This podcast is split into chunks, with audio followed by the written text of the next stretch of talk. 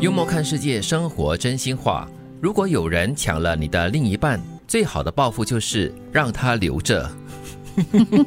就是这个送给你，对，如果这个人可以轻易的被抢走的话，那就表示说，嗯，这个人好像也不是呢那么好的定力，嗯，然后他也很不容是易，你的真爱，然后很容易变心。嗯， 迟早有一天他也会被另外一个人从你的手中抢走。你对放他走就等于放过你自己了。哎，对了，有时候真的是这样子。你这样子想的话呢，不但是心情会比较好一点嗯点，也会让自己接下来的日子比较容易忘掉这个人，然后继续的生活下去。总要找一些原因了来说服自己、接受这个事实，然后我可以继续往前走。是，所以有时候我们看到那种电视剧哈，男主角啦身边出现了一个小三哈，那个女主角在苦苦的哀求啦什么的，我们就觉得说，哎呀，干嘛呢？就让他走吧，让他去吧，因为他这个时候可以出现小三，接下来你把这个小三赶走了过后，还是会有另外一个人出现的呀。嗯，小三何 其多，对。因为他本身没有定力。对，嗯他定力不够啊，他对你的心也是不是那么真心呐、所以就让他走嘛。那对有一天小四出现的话，小三就会失去了。 对，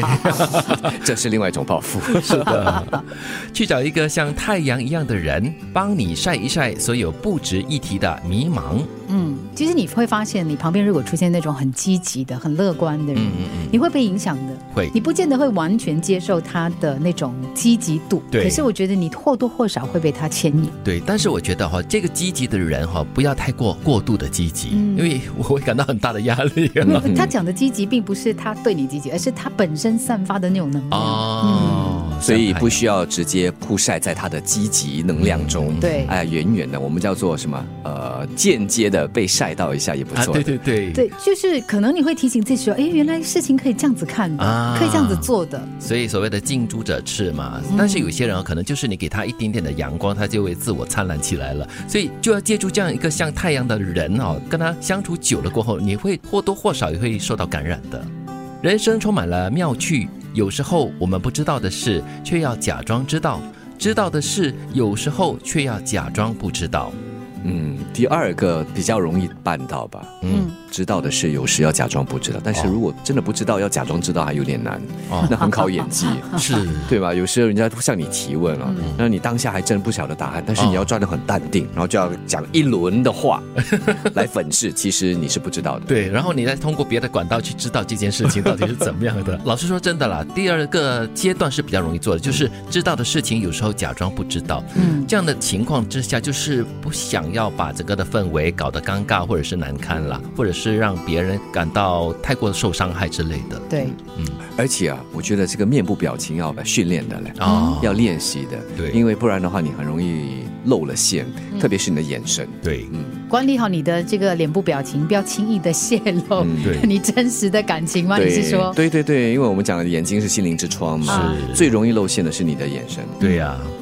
坦然的面对过去，这样就不会搅乱你的现在啊。的确哈、如果你放不下过去的话，就会影响到你现在的脚步跟生活的一种心态了。你活在一个阴影底下，总是不好的。对，尤其是一些负面的事情啦，每天缠绕在你的身边或者是脑海里面，怎么甩都甩不掉的话，那会真的很严重到影响到你的生活作息的。嗯刚才我们不是说潜移默化嘛，像太阳一样的人，嗯，同样的，你的过去，当你不放下的时候，你以为你放下了，其实如果它还是隐隐约约的在一个角落头，它就会不时的冒出来，影响现在的你，呃对甚至是影响到哈、你都不知道被影响。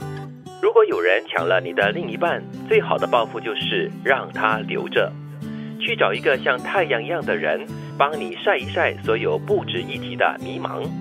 人生充满了妙趣，有时候我们不知道的事却要假装知道，知道的事有时候却要假装不知道。坦然的面对过去，这样就不会搅乱你的现在。